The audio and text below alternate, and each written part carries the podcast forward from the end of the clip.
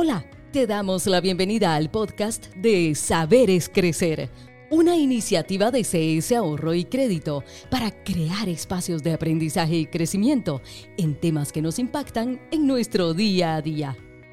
Nos acompaña Maureen Rodríguez, de la Jefatura de Educación Financiera de CS, con quien hablaremos de cómo planificar metas para este nuevo año y que se hagan realidad.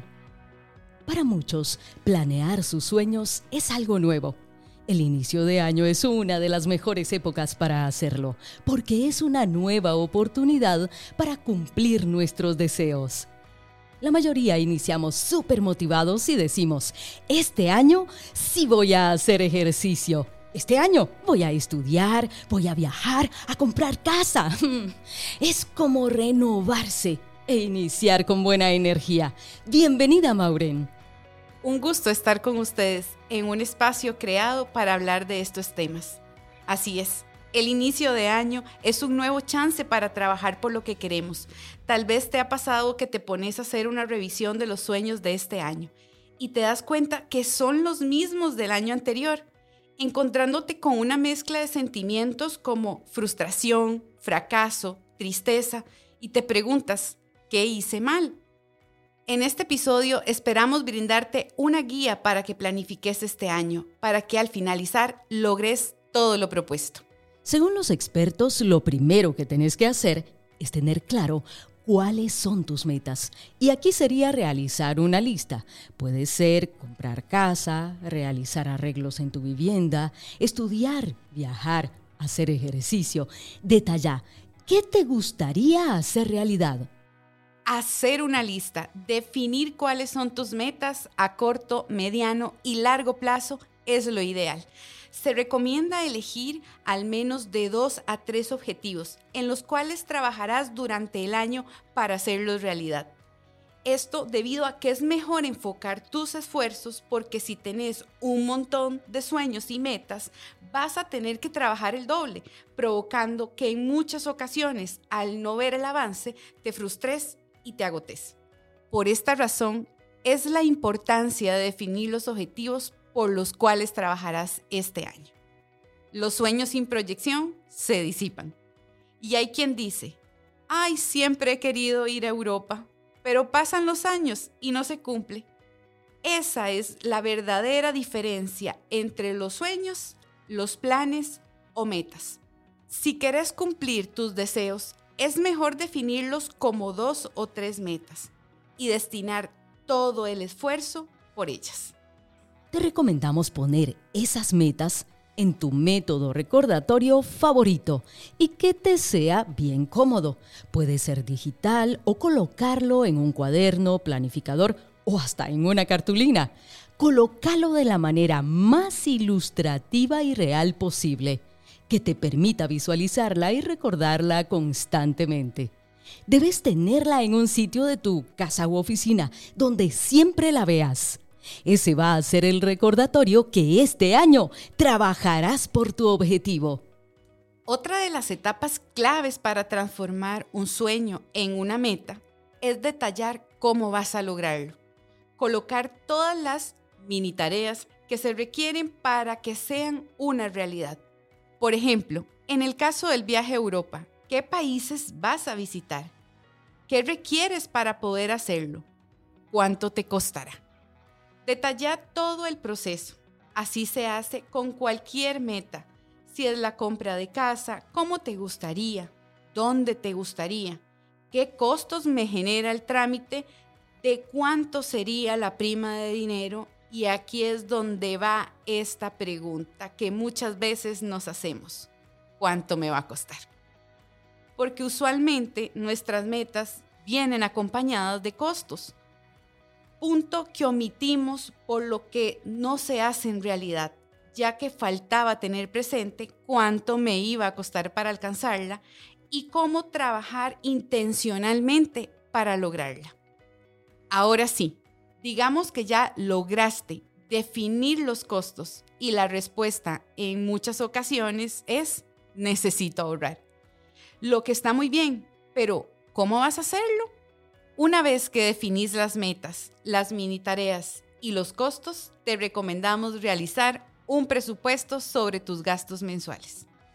Gracias a ese ejercicio sabrás en qué gastas la plata y tomarás mejores decisiones para ahorrar dinero, gracias a las acciones concretas que hemos planificado. Resulta que cuando haces tu presupuesto, te das cuenta que estás tallado con la plata mes a mes. Y ahí es donde se presenta tu primer obstáculo. Muchos se dan por vencidos, vos no, porque este año estás transformando tus sueños en metas. Aquí es donde las acciones concretas te ayudarán a cumplirlos, porque con la información de conocer en qué gastas la plata, también te servirá para decidir de qué parte ahorrarás.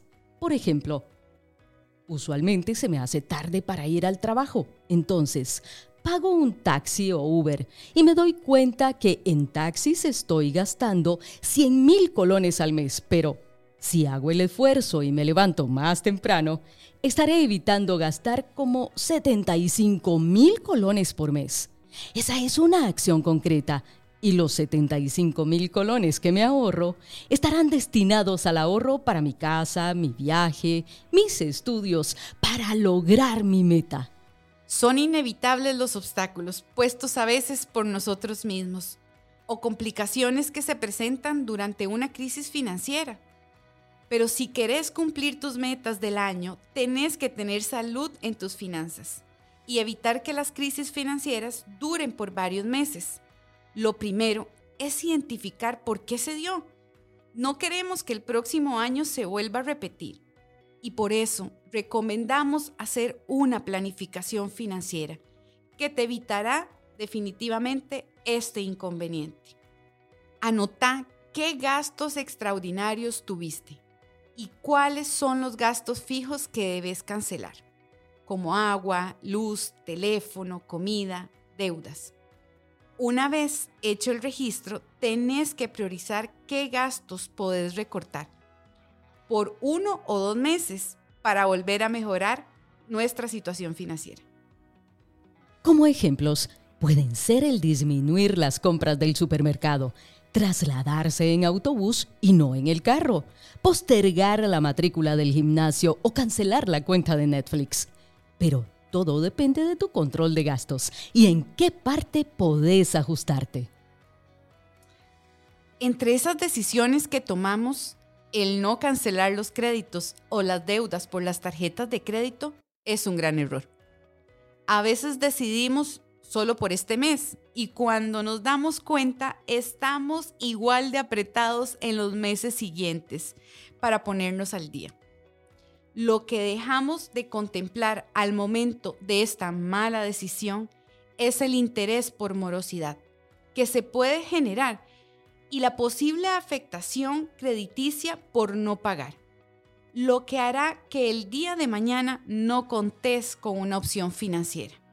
Por eso te recomiendo consultar las ventajas que te ofrecen los productos financieros, descuentos, tener ahorros con beneficios, o bien la misma tarjeta de crédito que te genera millas, puntos o devoluciones de dinero para canjear en ese mes. En situaciones financieras difíciles debes tomar decisiones que te permitan salir adelante. Buscar cómo generar ingresos es una opción. Otra es unificar deudas y con la liquidez que te da, iniciar un ahorro.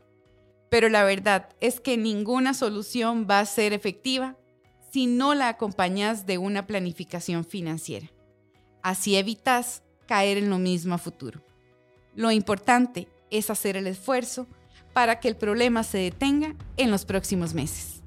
Sabemos que este episodio es una guía para transformar tus sueños en una fantástica realidad a través de objetivos claros. Y si estás en la cuesta de enero, es un camino para salir de ella. En CS Ahorro y Crédito, tus consultas nos importan. Contactanos al 2243 9500 o en www.ahorroycrédito.cr. Hasta la próxima.